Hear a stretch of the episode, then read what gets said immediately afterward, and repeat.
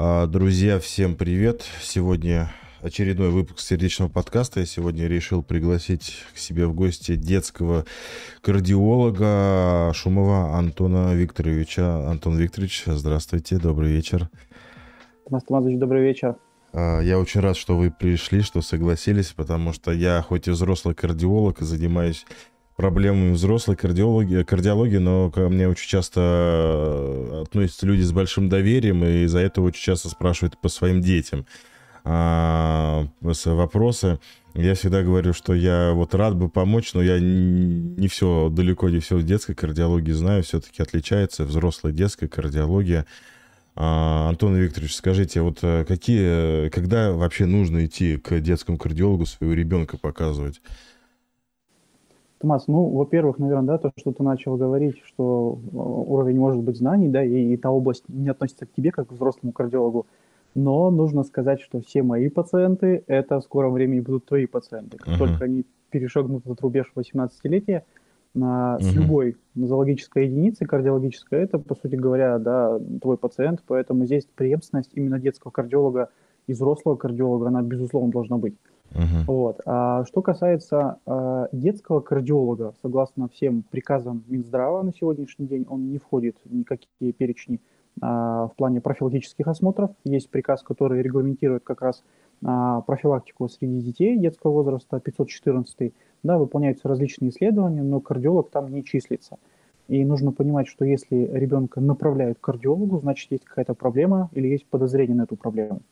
Вот. Ну, а так или иначе, вот опять же, руководство с этим 514 приказом на Министерство здравоохранения есть исследование э, со стороны сердечно-сосудистой системы, это электрокардиография, да, и УЗИ сердца, попросту говоря. Mm-hmm. Дважды оно делается, ну и, соответственно, в случае выявления каких-то отклонений, как правило, дети к кардиологу попадают.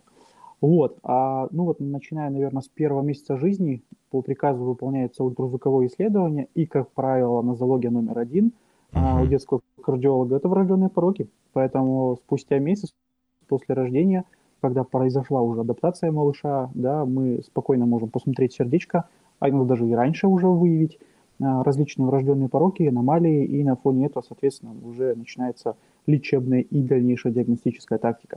Угу. Вот поэтому пороки, наверное, это номер один прям. Угу. А вот если выявляют, э, понятно, что когда месяц или до месяца ребенка открыто овальное окно, какая тактика? Потому что этих вопросов очень часто, я прям сразу хочу закрыть этот О, вопрос. да, миллион вопросов да. насчет открытого овального окна. Mm. Вот, но на самом деле первое, что нужно четко понимать, это та структура, которую природа придумала сама. Да, открытое овальное окно, условно говоря, это вот маленькая эта дырочка в межпредсердной перегородке, ну, мы так считаем, что все, что меньше 3 мм, условно говоря, ну, за исключением некоторых критериев, да, можно все отнести к открытому овальному окну. Представляет ли оно какую-то опасность? Нет. Ну, вообще, если прям совсем углубляться в всю эту историю, есть два лагеря врачей. А, большая часть из них считает, что это, в общем-то, а, не патология, абсолютно нормальное явление, и мы никак на него внимания не обращаем, и ни в чем ребенка не ограничиваем. Вот, и я тоже себя к этим, а, скажем так, к этой когорте отношусь. А вторая половина, более меньшая по объему, она все-таки считает, что есть, а, это есть проблема, да, и в дальнейшем мы можем видеть, например, риски возникновения эмболии. Но на самом деле исследования немногочисленные, данных таких не так много, вот, поэтому я больше склоняюсь как к физиологической структуре, поэтому окна овального бояться не стоит. Mm-hmm. Вот. Есть еще такое очень наверное, неправильное понимание, а, то ли доктора так объясняют, то ли где-то а, в источниках так циркулирует информация, что оно должно закрыться, оно никому ничего не должно. Uh-huh. Да, скажем так, что у большей части детей действительно 80-90% оно имеет свойство самопроизвольно закрываться на первом году жизни, и, как правило, после года вот у этих 80-90% а, мы уже его не увидим. Но а у кого-то оно остается. Действительно, вот эти 10-20% мы видим там в 2 года, в 3 года. И, как правило, на фоне активности малыша, на фоне роста, развития, вероятность того, что оно закроется, конечно, еще есть, очень большая. Угу. Вот. Но есть маленькая когорта, которая, в принципе, это окно не закрывают, и оно так и остается персистирующим, да, и мы видим его там в 10 лет, в 12, в 14, а в 20, и даже бабушек иногда ультразвук делаешь, тоже дырочку находишь. Mm-hmm. Вот. Самое главное, четко нужно понимать, что это не порог, это не жизнеугрожающее состояние. Окна не имеют свойств увеличиваться в размерах, поэтому если намерили там, допустим, доктора 2-2,5 мм, не вправе мы ожидать, что оно станет у нас там 6, 7, еще больше. Нет, сердечко растет, да, безусловно, окна такого не делают. Да? Угу. А, симптомов они никаких не дают, поэтому если что-то мы а, визуально видим, ну, очень маловероятно, что это связано с окном. И даже аускультативно, когда доктор слушает, а, зачастую открытые овальные окна не дают даже шумов никаких. Поэтому это очень, а, скажем так, спорный вопрос, причислять ли окно к патологии или нет. Я склоняюсь к тому лагерю докторов, да, безусловно, руководствующись доказательной медициной, что э, это физиологическая реакция, и, безусловно, природа сама его придумала, чтобы ребенок внутриутробно жил и развивался нормально. Угу. Поэтому вот то, что есть. Да, я просто по взрослым даже могу сказать, э, то, что бывают такие случаи, и нередкие, что там, в 70 лет э, случайно выявили открытое да, окно, верно. там это первый момент. Второй момент, э, если нет сброса, это в далеком-далеком будущем, если у человека случается, допустим, фибрилляция претердий, криптогенные какие-нибудь инсульты ишемические, это может быть как один из факторов риска, как один, не причина основная, а как один из факторов риска. А когда ребенок, соответственно, здесь особо, то есть гемодинамика не нарушается, в принципе, Э, вот, а так э, ты сказал то, что э, преемственность, я хочу сказать то, что 18-20 лет у меня пациенты в основном, ну, либо с нарушениями ритма по типу экстрасистолии, либо вот эти товарищи, которые с гипертонией которым да, мы... это, это самое частое. Я думаю, мы сейчас к ним еще вернемся чуть позже, пока угу. по порокам закончим угу. разговор. Да, да. Безусловно, нарушение ритма они есть. А, да. А э, другие пороки, даже не пороки, я хотел бы сказать, сразу тоже закрыть этот вопрос по поводу Марса. Дополнительно левая хорда, пролапс витрального клапана, а, это тоже часто выявляется, насколько у детей я имею в виду. Да, совершенно верно. Ну, касательно хорд, это вообще сплошь и рядом. Безусловно, ага. этого не стоит бояться в случае, если а, хорда не создает никакую обструкцию, да, и не создает нарушение гемодинамики. Если она находится в левом желудочке, ближе там, к верхушку, а в средней части левого желудочка, диагональные, поперечные, любые, не суть. И нужно mm-hmm. понимать, что хорд это изначально есть в любом желудочке, у любого человека в норме. Их там порядка 25-30 штук, mm-hmm. потому что это нормальная структура. Да, и она крепится по анатомической области как раз вот мышцы папиллярные к клапану, вот, и свою функцию выполняет. Но бывает так, действительно, что она не от мышцы к клапану крепится, а куда-то от мышцы к стенке. Это просто вариант, это вариант анатомии, никто ее не отменял, она есть, безусловно. Вот. Ну и есть немногочисленные работы, которые там говорят о том, что а, они могут создавать а, предпосылки для возникновения нарушений ритма сердца. Это очень нич- ничтожное количество работ, которые, по сути, не подкреплены на каким-то, наверное, а, достоверной базой, поэтому, ну, скажем так, мнение есть замечательно, но в плане достоверности очень большой вопрос. Вот. А так хорда, по сути, является вариантом норм, она не выносится в диагноз, мы с ней не наблюдаем, и, в принципе, на нее никто внимания не обращает.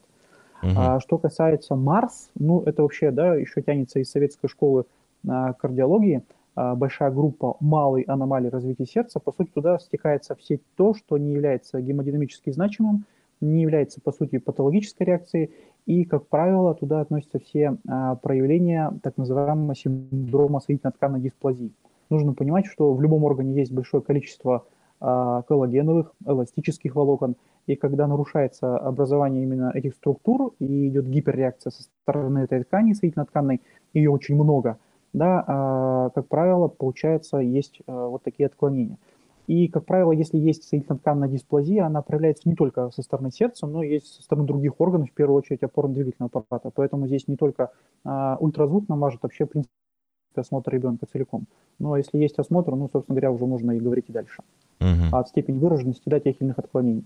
Ну, как правило, если мы ставим Марс, ну, это не порог, не дефект, и э, особо за собой никакой опасности, безусловно, это не несет. Угу. И то есть э, не требует наблюдения динамического нет, у нет. детей?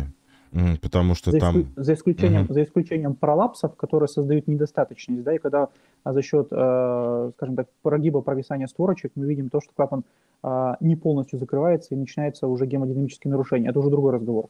Ну, вот. А когда э, имеем дело с хордами, с аневризмами межпредсельной перегородки, это все варианты не более чем, и, как правило, с течением времени они все проходят. Ну, за исключением uh-huh. хорд, имеется в виду. Uh-huh.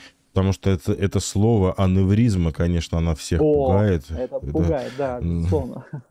Как-то у меня был прямой эфир э, с доктором-кардиохирургом Майстренко, он один из первых был у меня в гостях, а вот он сказал, что такую патологию надо как-нибудь по-другому назвать, но уж точно не аневризма.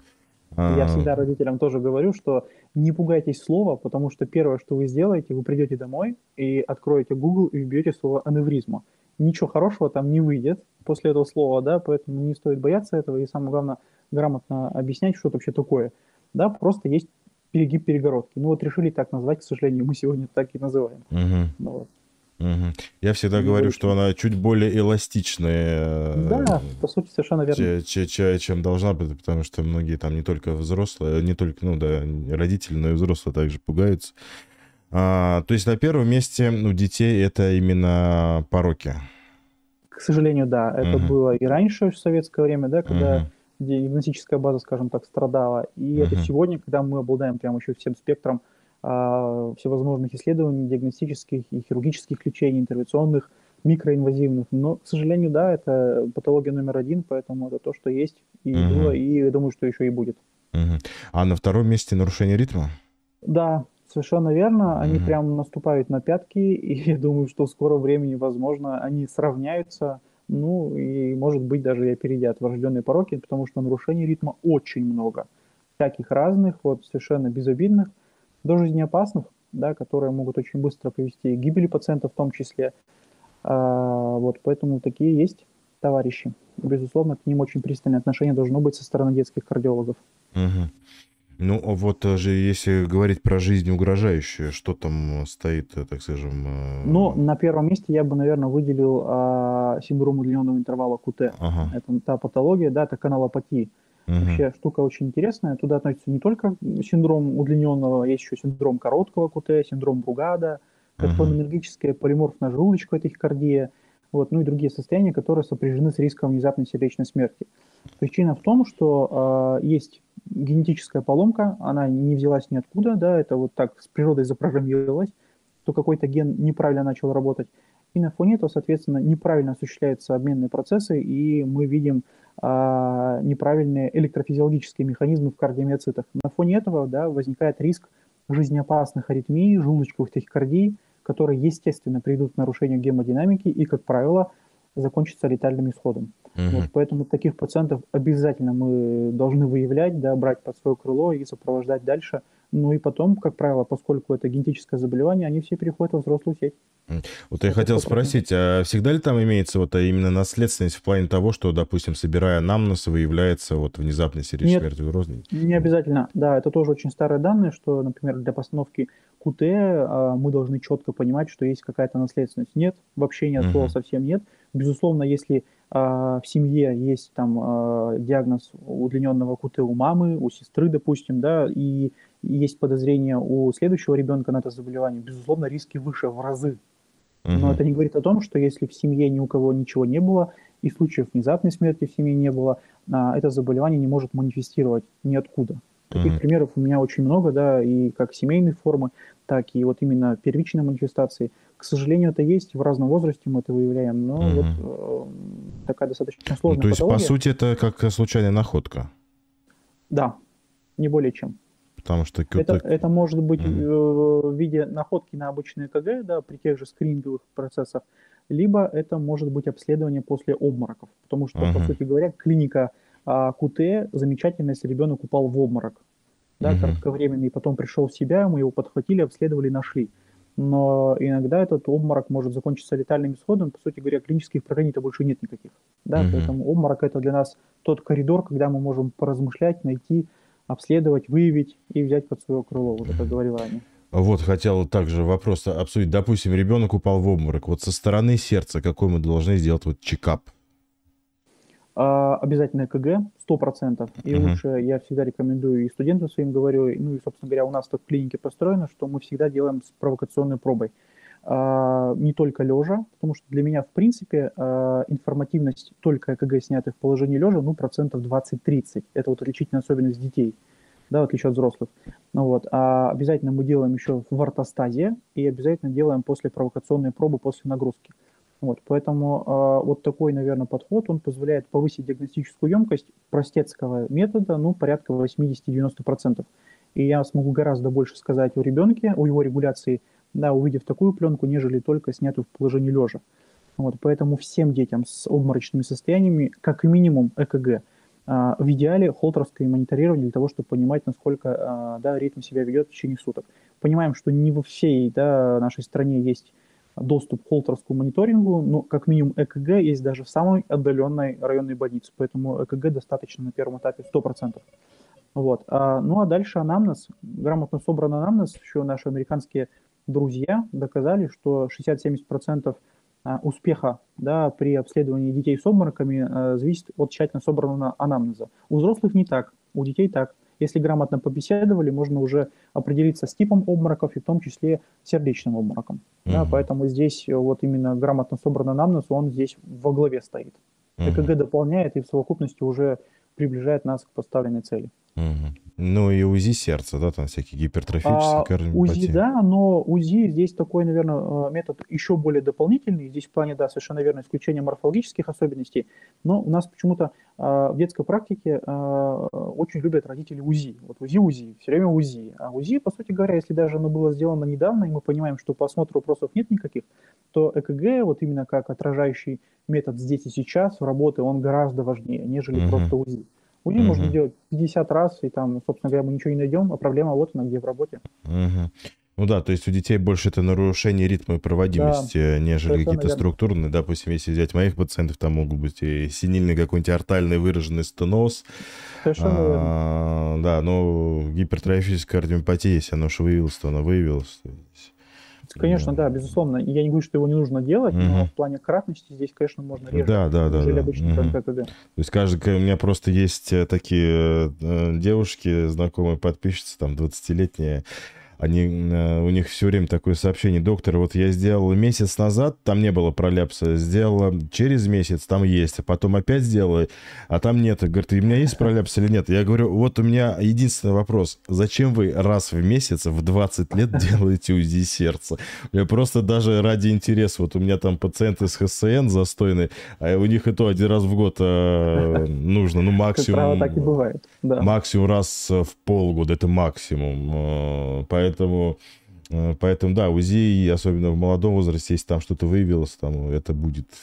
А вот, а э, продолжая тему с удлиненным интервалом QT, мы их, э, вы, вернее, вы их просто наблюдаете, либо назначаете вот бета-блокаторы, как вот, допустим, мы а, ну, на начальном этапе мы идем по полному протоколу, то есть возможности нашей клиники, вот, и, как правило, полный спектр с отчетом анализа абсолютно всех пленок, которые у него были сделаны изначально, да, если, например, получаем ребенка десятилетнего с подозрением подлежат анализу абсолютно все пленки по форме 112, которые у него были изначально сделаны по месту жительства.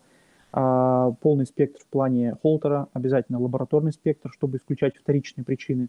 Да, это гормоны, электролиты, а, воспалительные процессы, все что угодно. То есть мы должны понимать, что нет вторичной причины, которая этот КТ удлиняет. Обязательно нагрузочная проба, велоэргометрия. И есть четкий протокол, что мы должны оценивать не только КТ исходно на нагрузке, но еще смотреть, как он ведет себя в восстановительном периоде. И вот по сегодня существующим критериям Шварца нам важна четвертая минута восстановительного периода. Как правило, вторая может молчать, третья может молчать, на четвертой выскакивает высокий КТ, и это плюс балл в плане диагностики.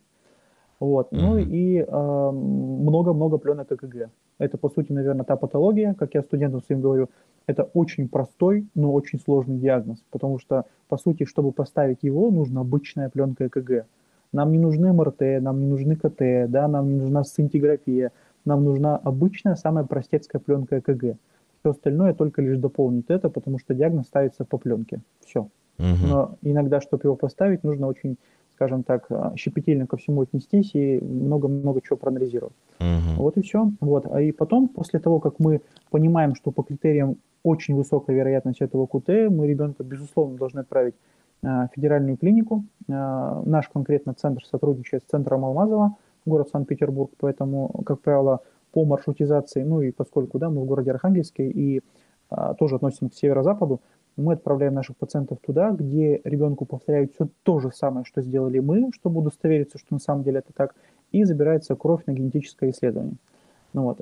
Потом решается вопрос в зависимости от того, нужны нам бета-блокаторы или нет. Это можем сделать как мы на раннем этапе, так и, соответственно, они – если он экстремально высокий и он прям там шкалит, да, выше 470, если по протоколам идти, то мы уже назначаем бета-блокаторы.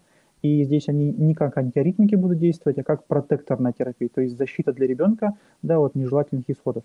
Вот. Но и иногда мы можем даже с подозрением оставить его без терапии бета-блокаторами и отправить просто на дообследование.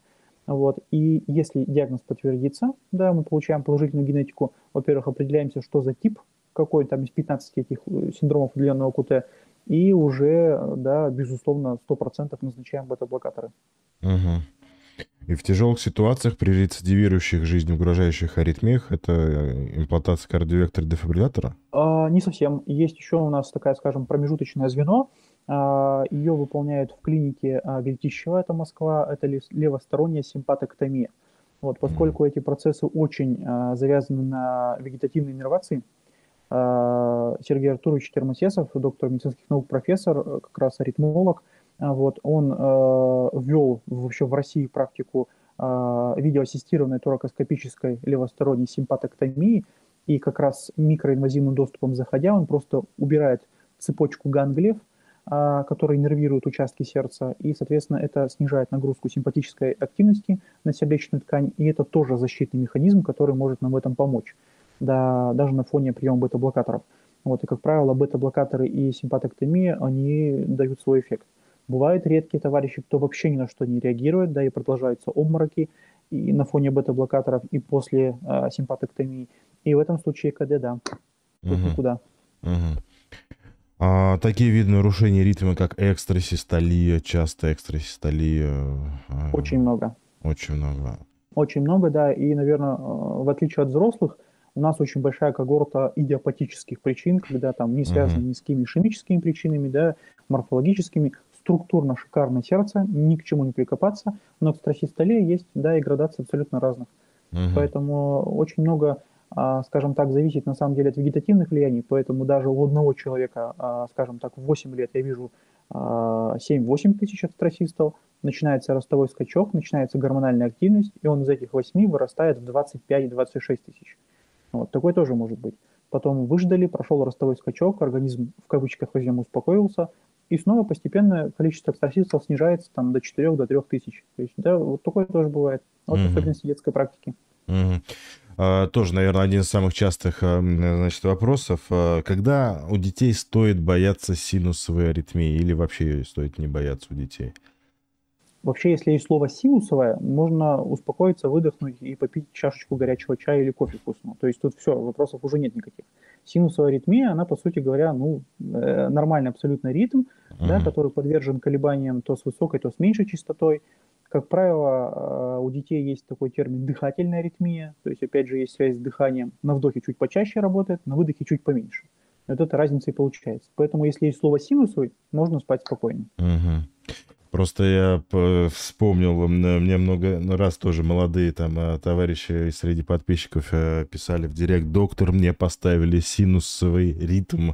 Это что за болезнь такая? Наверное, я скоро умру. Я даже ролик на эту тему записывал, показывал, вот здесь синусовый узел, если пишут значит, синусовый ритм, все хорошо, успокойтесь. Совершенно верно, да. А если синусы, то это маркер хорошего, да. а, хорошей работы сердца. Да, синусовый узел самый главный генератор импульса, за счет которого сокращается сердце. Вот а как раз вот есть такая патология, как фибрилляция перцерия, там этот синусовый узел выключается. Вот я как раз хотел спросить по поводу фибрилляции перцерия. Бывает ли у детей?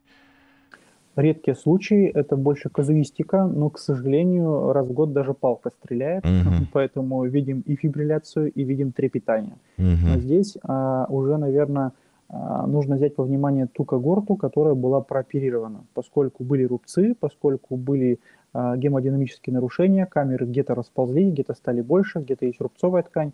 Это субстрат, и этот субстрат может в определенный момент времени выстрелить, формированием аритмии, в том числе трепетания, да, и фибрилляции предсердия. Я вот. хочу рассказать, э, был случай, у меня, я консультировал одну женщину, потом она обратилась со своим ребенком, с сыном, а сыну лет 15-16, и он переболел то ли ковидом, то ли гриппом, неизвестно, там температуру, а потом у него выявили фибрилляцию предсердия. И вот как раз отправляли в Мишалкино, а в Новосибирске, а, и там решили не делать ему РЧА, так как молодой возраст, решили не оставлять э, хоть и небольшие, но рубцы на сердце, то есть э, медикаментозно восстановили угу. ритм. А вот как раз такая вот ситуация была, конечно, тоже интересно. Ну, наверное, поддерживая разговор, вот а, один из редких случаев, когда мы видели это нарушение ритма, а, возник у пациента с феноменом ВПВ. Mm-hmm. Это вообще интересная штука. И в данном случае э, получилась такая не очень хорошая история. Мы понимаем с вами, что есть атриовентрикулярный узел, который как таможня работает и сверху вниз пропускает определенное количество этих импульсов. Когда существует дополнительный путь проведения, по сути говоря, маленькая лазеечка, да, которая позволяет без досмотра на нижние этажи перекинуться. Так вот, у а, мальчика подросткового возраста возникло трепетание предсердий, безусловно, никакого досмотра не было, и вся вот эта огромная частота улетела на желудочки, да, поэтому здесь достаточно э, интересный случай произошел, вот, но после э, оккупирования данного состояния он ушел, опять же, в федеральную клинику на радиочастотную абляцию, угу. Поскольку уже был. Угу. Вот хотел спросить, а вот когда вот э, вы рассказывали по поводу экстрасистолии, там 5-7 тысяч и так далее, э, детей наблюдает, либо назначает антиаритмический препарат? Мы используем антиритмические препараты, да, безусловно, но все индивидуально очень. Угу. И э, с такой небольшой оговорочкой, 90% а, антиритмических препаратов в детской практике назначаются в рамках off-label. А, это можно делать, это нужно делать, и это не говорит о том, что доктор неправильно себя ведет. Просто это законодательство наше, да, которое не позволяет назначать препараты для взрослых. А, это зарубежная практика, везде это используют, используют это крупные федеральные центры нашей страны, и это норма, так должно быть но перед тем, как назначить такой лекарственный препарат, мы берем согласие с родителей, да, что мы понимаем, что мы делаем, и чтобы тоже да, заручиться поддержкой их одобрения. Вот. И назначать нужно антиритмические препараты, но назначать тогда, когда это надо, действительно надо. Вот. И основные критерии здесь, я думаю, очень схожи а, со взрослой практикой. Мы ориентируемся на состояние сердца, да, ритмическую функцию. Если она не страдает, нам есть смысл подождать потому что поведут себя они по-разному, а назначить антиритмики мы всегда успеем, когда это нужно. Uh-huh. Вот, поэтому просто на маленькое количество, например, нет. Иногда даже 30 тысяч экстрасистов еще думаешь, нужно ли ему назначить или не нужно. Uh-huh. Вот, а, и когда надо, действительно, тогда уже назначаем, безусловно. Uh-huh. Чаще всего препараты первого цикла или бета-блокатор? Да. Да, uh-huh. я люблю очень ритмонорм, вот пропофенон, он как раз uh-huh. есть, поэтому шикарно работает, как за рубежом называют его, киллер желудочковых аритмий. Поэтому угу. прекрасный препарат, очень люблю его. Угу. Ну да, в, во взрослой практике он тоже часто используется. Э, на какое-то время пропадал. Э, где-то полгода назад его вообще был, по-моему, невозможно было достать, но сейчас вроде все более-менее норм, нормально. То есть э, с этим. Также на ЭКГ часто пишут такое заключение синдрома ранней реполяризации. Стоит ли этого бояться? А, сам по себе феномен нет, никакой опасности не представляет. По сути, вот эта маленькая загигулинка на, да, перед зубцом Т не более чем, просто как феномен, как маленькая, а, скажем так, зарисовочка на пленке КГ. Есть разные споры, и сегодня даже если зайти в интернет, научные статьи почитать, что за рубежом, что у нас в России а, разные, опять же, точки зрения. Кто-то считает, что это опасность, и как только мы выявляем ребенка сразу как хрустальную вазу, нужно от всего изолировать, охранять а, и часто обследовать. Ну, вторая половина считает, что это абсолютно нормальное явление при условии, что нет никаких а, патологий да, со стороны сердечно-сосудистой системы именно а, внезапных аритмических в семье, нет эпизодов внезапной сердечной смерти, и у этого конкретного ребенка нет сопутствующего комаровидного фона со стороны сердца, имеется в виду по другим нозологиям. Вот поэтому я, опять же, приверженец второй категории, что если просто мы видим вот эту пресловутую запись с РРЖ, угу. ну, как бы вопросов нет. Угу. Ну, я, наверное, также у взрослых. А взрослым порой очень часто занимается гипердиагностикой все, и очень... Это не только у взрослых, это везде тогда. Угу. Поэтому то, что есть, то есть. Да, лепят, а потом они в панике выходят и начинают там искать, естественно, в интернет также залазить. Там, наверное, сразу первая статья э, «Внезапная сердечная смерть» и Да, синдром, естественно, да. там с этого начинается все. Да, и поэтому особенно люди ипохондрики, ипохондричные, кардиофобы, это, конечно, а, беда, беда. То есть на втором месте это нарушение ритма, проводимость а, среди детей. А, совершенно верно. Да, на третьем месте гипертония. Да, совершенно угу. верно. Да, и, к сожалению, опять же, многие заболевания начали молодеть, как нарушение ритма, так и гипертония также. Ну, вообще есть, наверное, представление у человека, который не относится к медицине, что ну, гипертония – это 100% удел взрослых. Угу. К сожалению, нет. Угу. Да, и поэтому зачастую, как опять же студентам своим говорю, многое хронь рождается в детстве. Поэтому вот тут, наверное, подростковый возраст очень такой уязвимый, когда формируются все заболевания, ну, большинство заболеваний взрослых. ЖКТ, эндокринная патология со стороны сердечно-сосудистой системы. И вот артериальная гипертензия, она тоже рождается, как правило, в подростковом возрасте. Начинается mm-hmm. все с качелей вот таких, да, то выше, то ниже, то выше, то постоянно выше. А, и потом, если, естественно, мы ее не корректируем, не контролируем, это все перерастает в устойчивую гипертензию, которую, пожалуйста, вы видите сплошь и рядом, везде. Да, угу. у каждого второго. Угу. А, то есть у детей мы исключаем сначала причины вторичной, симптоматической. Безусловно, да, однозначно. Угу. Когда видим любой синдром да, повышенного давления, нужно понимать, как и при нарушении ритма, это самостоятельная нозологическая единица, либо есть вторичные какие-то а, моменты, и мы обязательно их должны найти, устранить первопричину, естественно, нормализовав этим самым давление. Угу.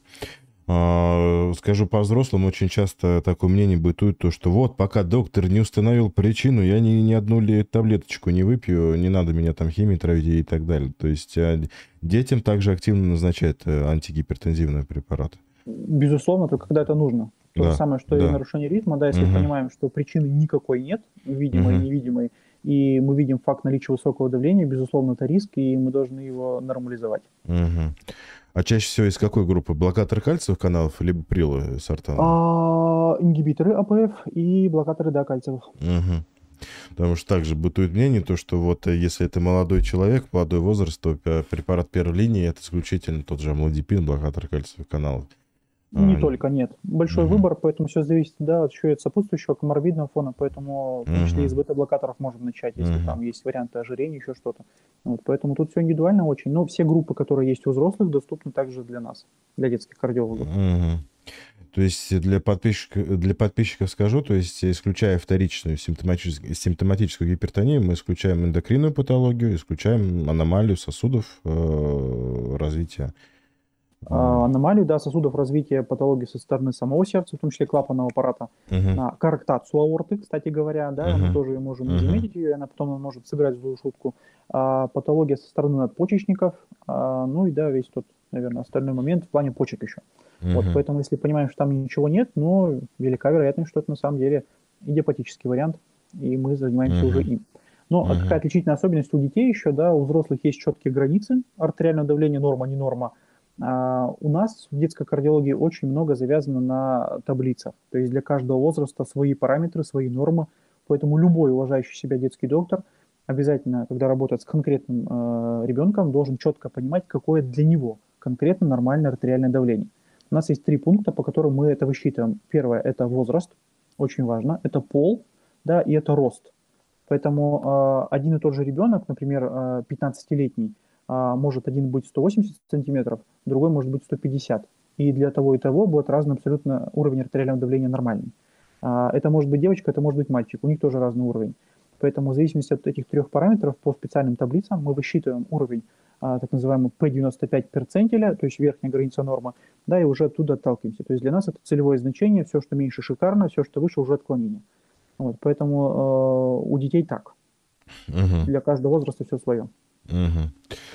Да, а вот э, тут вопрос также из чата задают, э, касаемо семейной гиперхолестеринемии, общий холестерин 8 или протеиды низкой плотности 6, э, 7 лет девочки, э, как быть со статинами, наблюдать либо назначать?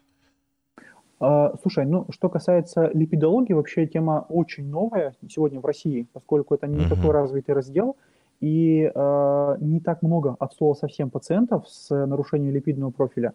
Вот, поэтому я всегда говорю, что э, я в этом вопросе вам 100% не помощник, я общую базу прекрасно понимаю, но у меня вот за свои 7 лет работы опыта работы с такими пациентами не было. Вернее, один пациент у меня был с подозрением на гиперхолестеринемию, и то я, воспользовавшись личными знакомствами, ребенка направил на консультацию в Казань.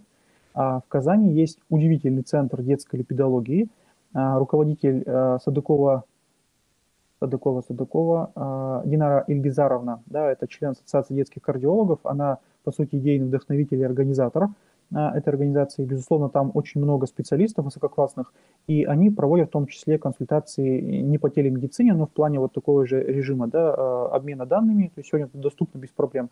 И ребенок был консультирован да, исключили семейную форму, то есть специалисты ответили, что это не похоже от слова совсем, но есть, безусловно, транзиторное повышение, потому что там липиды прям шкалили а, с течением времени, хотя ребенок маленький, пятилетний, да, и тоже такой момент интересный был.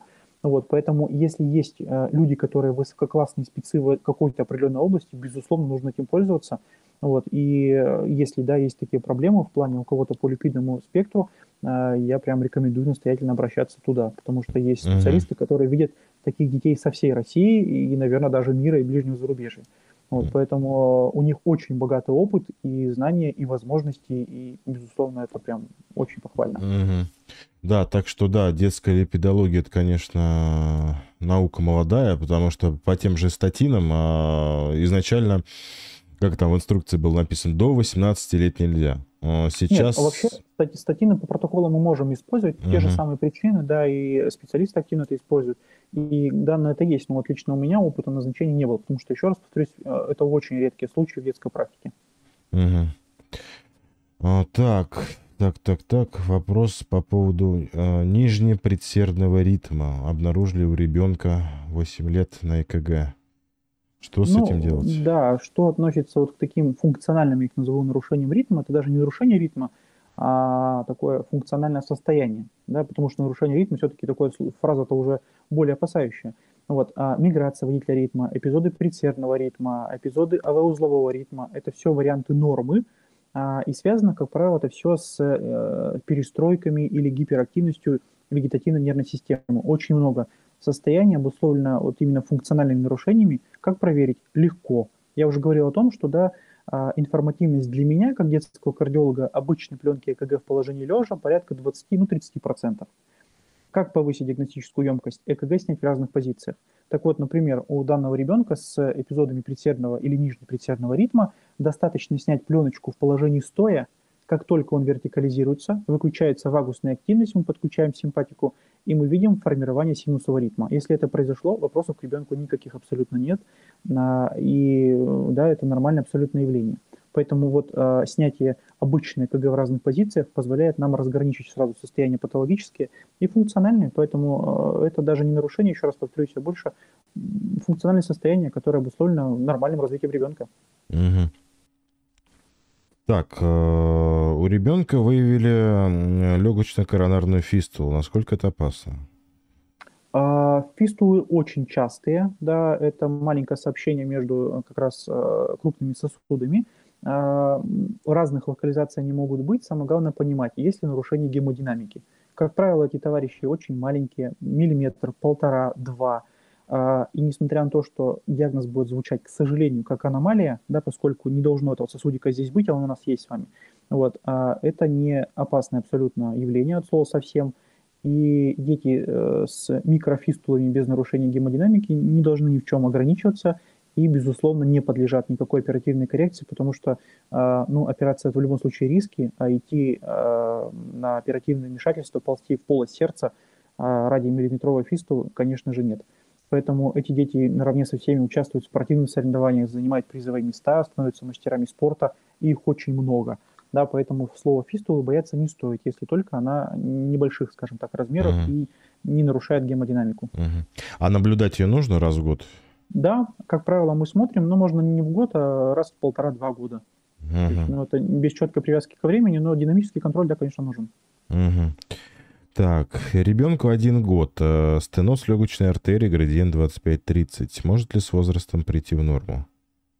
А если году мы имеем такую ситуацию, ну, здесь большой вопрос, то есть в любом случае здесь тактика больше выжидательная пойдет, насколько себя поведет правый желудочек и насколько пойдут себя остальные камеры сердца. Потому что а, не то, что он уменьшится, может быть, да, но в плане того, что он поменяет свою динамику, вполне возможно. А куда он шагнет? В сторону усиления стеноза, либо все-таки в сторону разрешения? Большой вопрос.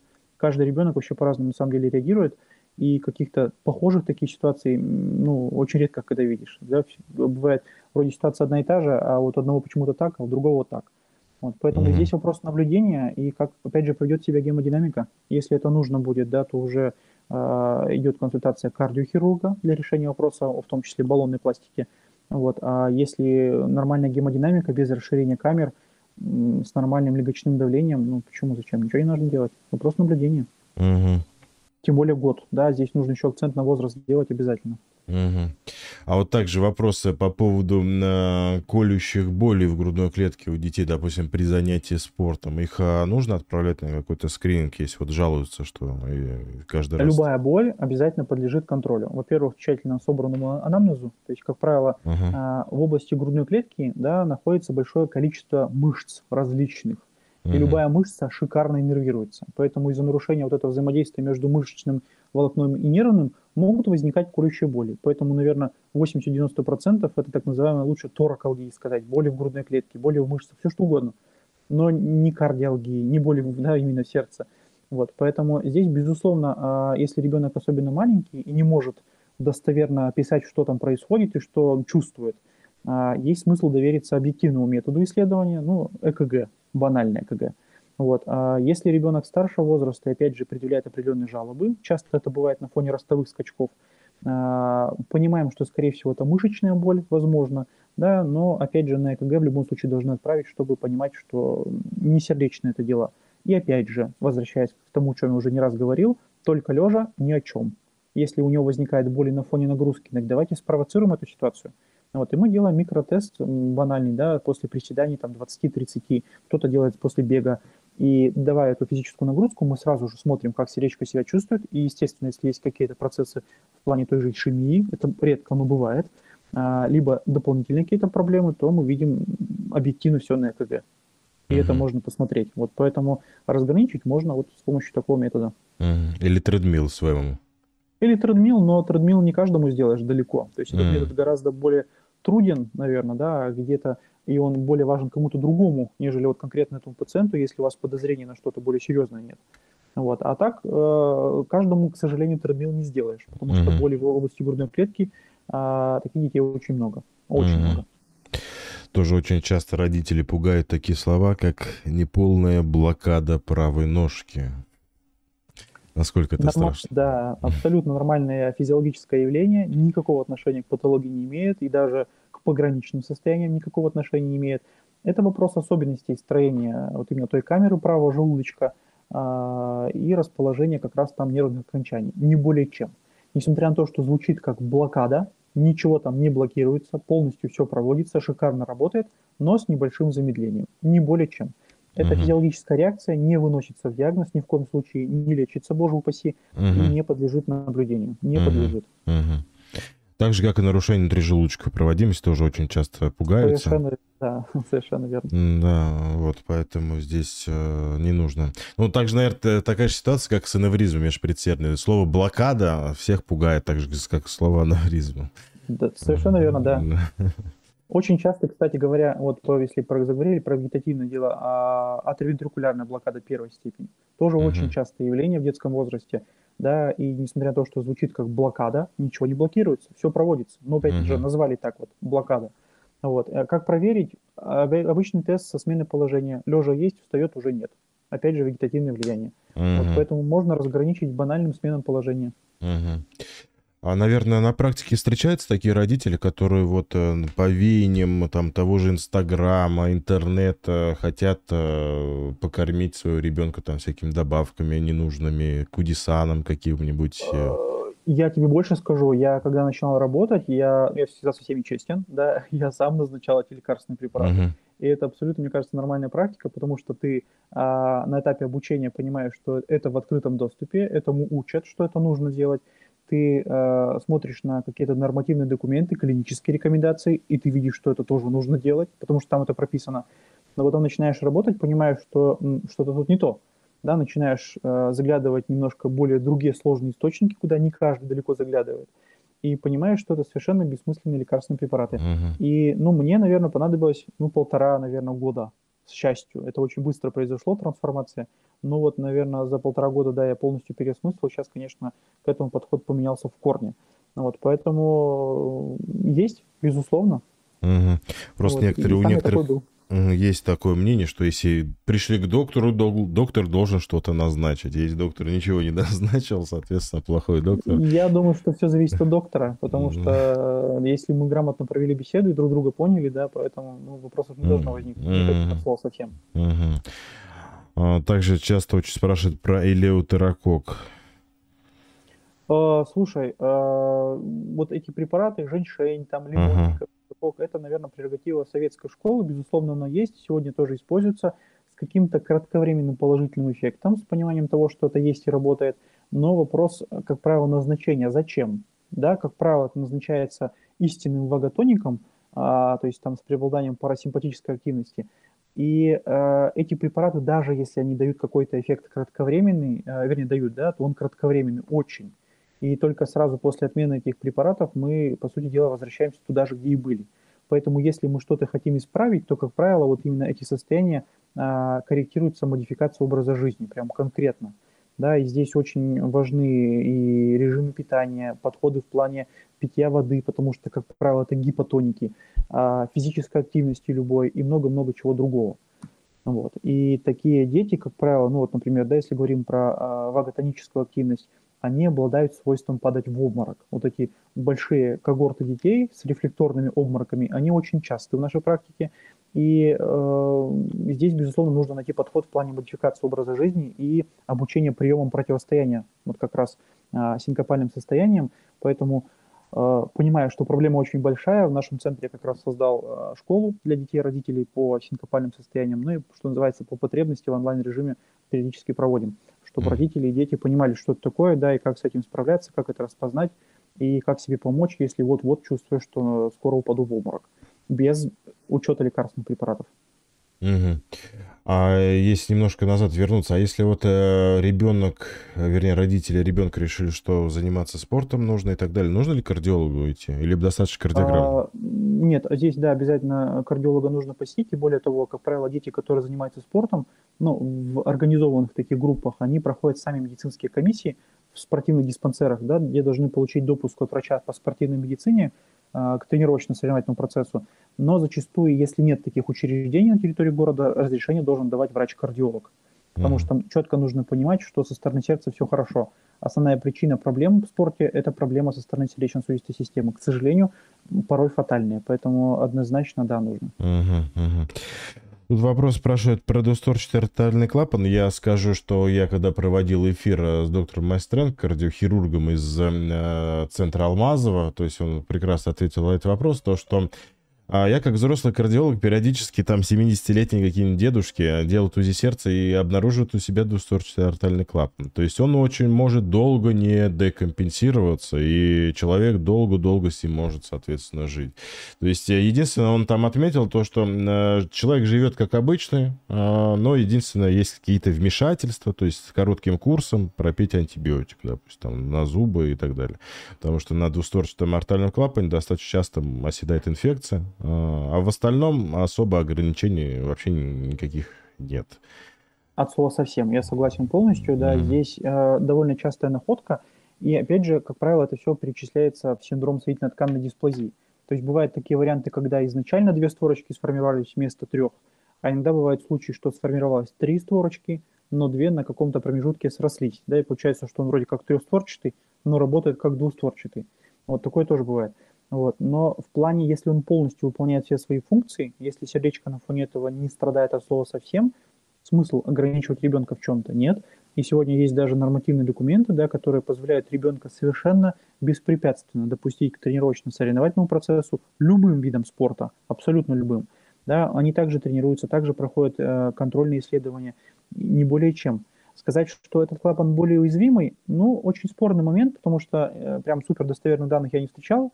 А у взрослой популяции артальный клапан один из первых летит наряду с митральным, да, из атеросклеротического процесса, поэтому с возрастом он и так будет подвержен рискам. А сказать, угу. что это из-за того, что он двустворчатый, ну, очень спорно. Угу. Поэтому для меня это такой вопрос очень дискутабельный. Угу. Желудочка экстрасистол 8 тысяч. Можно ли посещать спортивную секцию? Вопрос, а почему? Да, откуда они? То есть мы должны uh-huh. четко понимать, что, от, э, что явилось причиной возникновения этих экстрасистов. А, если ребенок прошел обследование с пониманием того, что нет причины, которая привела к возникновению этих экстрасистов, если мы понимаем, что они исчезают на фоне физической нагрузки, то есть они подавляются именно нагрузочной пробой на велосипеде, в этом случае мы можем рассмотреть вариант о а, допуске ребенка при условии, что да, по характеру экстрасистов они одиночные. Но если мы видим там пробежки желудочковой тахикардии неустойчивые, Если мы понимаем, что как только ребенок начинает осуществлять нагрузочную пробу, количество экстрасистов в разы возрастает, то есть они, наоборот, провоцируются нагрузкой. Если мы понимаем, что э, по характеру они полиморфные и их много, то есть очагов тоже несколько сформировалось, в данном случае ребенок, конечно, безусловно, должен быть отстранен от спорта, ну или как минимум э, режим и нагрузка тренировочно-соревновательного процесса должны быть снижены для того, чтобы понаблюдать и посмотреть, что будет дальше.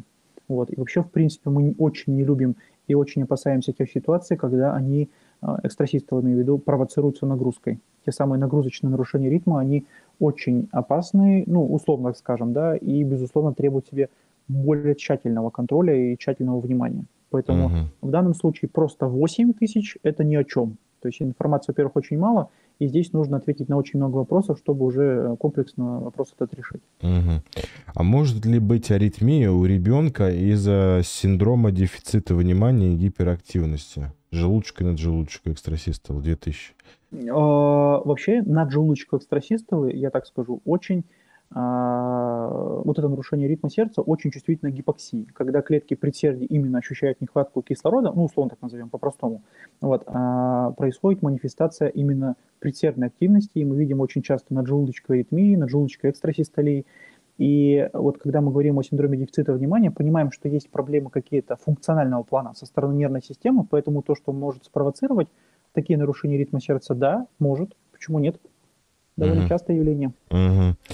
А, при снятии КГ лежа есть аритмия, стоя нет. Какие наши дальше действия? Парню 16 лет. Жить и радоваться. Да. Так же, как вот вопрос функциональной регургитации надо наблюдать. Но функциональная это значит норма. Зачем норма? Да, слово функциональный говорит о том, да. что все хорошо. Да. прекрасно, и ничего делать не нужно. А, да, также здесь был вопрос по поводу незначительная трехкуспидальная регургитация, то как раз и есть функциональная регургитация. Можно ли беременеть? Да, можно беременеть. Э, почему нет? Нужно. Да, нужно, да, пополнять фонд, так скажем.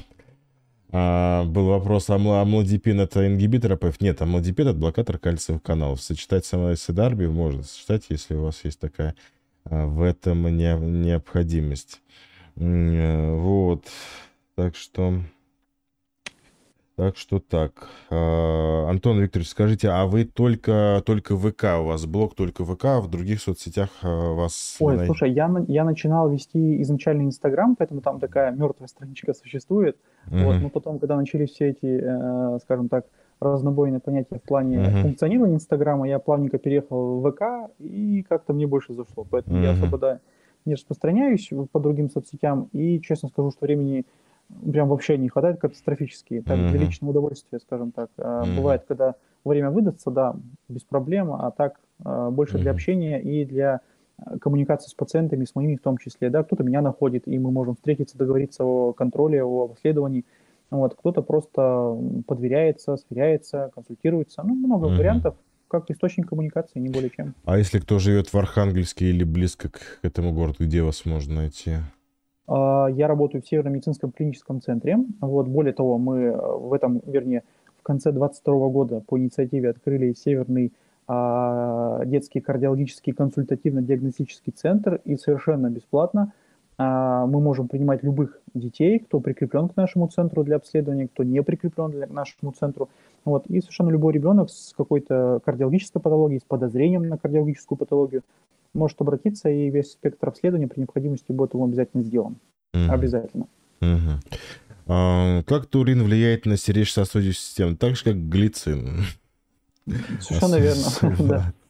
Может успокоить а, атак каких-то существенных различий. Нет, просто я хочу сказать, я больше, наверное, слежу за всем этим мракобесие. А, вот по телевизору в последнее время очень много рекламируют касаемо Турина, продвигает его только куда там не продвигает, а, особенно ну, там... Это же, это же очень большой бизнес, то есть вся да. компания это большие сумасшедшие деньги. Да, и, безусловно, поэтому... нужна реализация всего этого добра для того, чтобы ну, угу. оборот был. Поэтому мы заложники всей этой ситуации, угу. не более чем. Да, потому что у них просто... Я бы, наверное, мимо прошел стороной, но я как специалист по сердечным достаточно этих ХСН, а, у них был один выпуск, который мне скинули, где они говорили, что там чуть ли не в обязательном порядке всем пациентам с ХСН нужно давать таурин. Тогда, конечно, меня немножко подгорело. А я начал э, подробно изучать, что они там про этот таурин говорят. То есть э, хотите пейте, хотите ходите, не пейте, вот то, толку вообще никакого не будет. Это знаете, как это, если лечить простуду пройдет за 7 дней, если не лечить за неделю, вот при, приблизительно та же история с турином. Да, совершенно верно. Вот.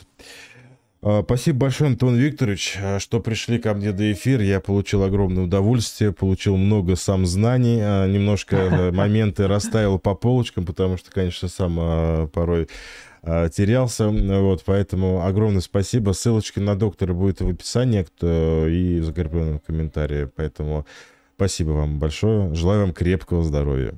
Большое спасибо. Все, Тебе тоже. Все, пока. Всего доброго.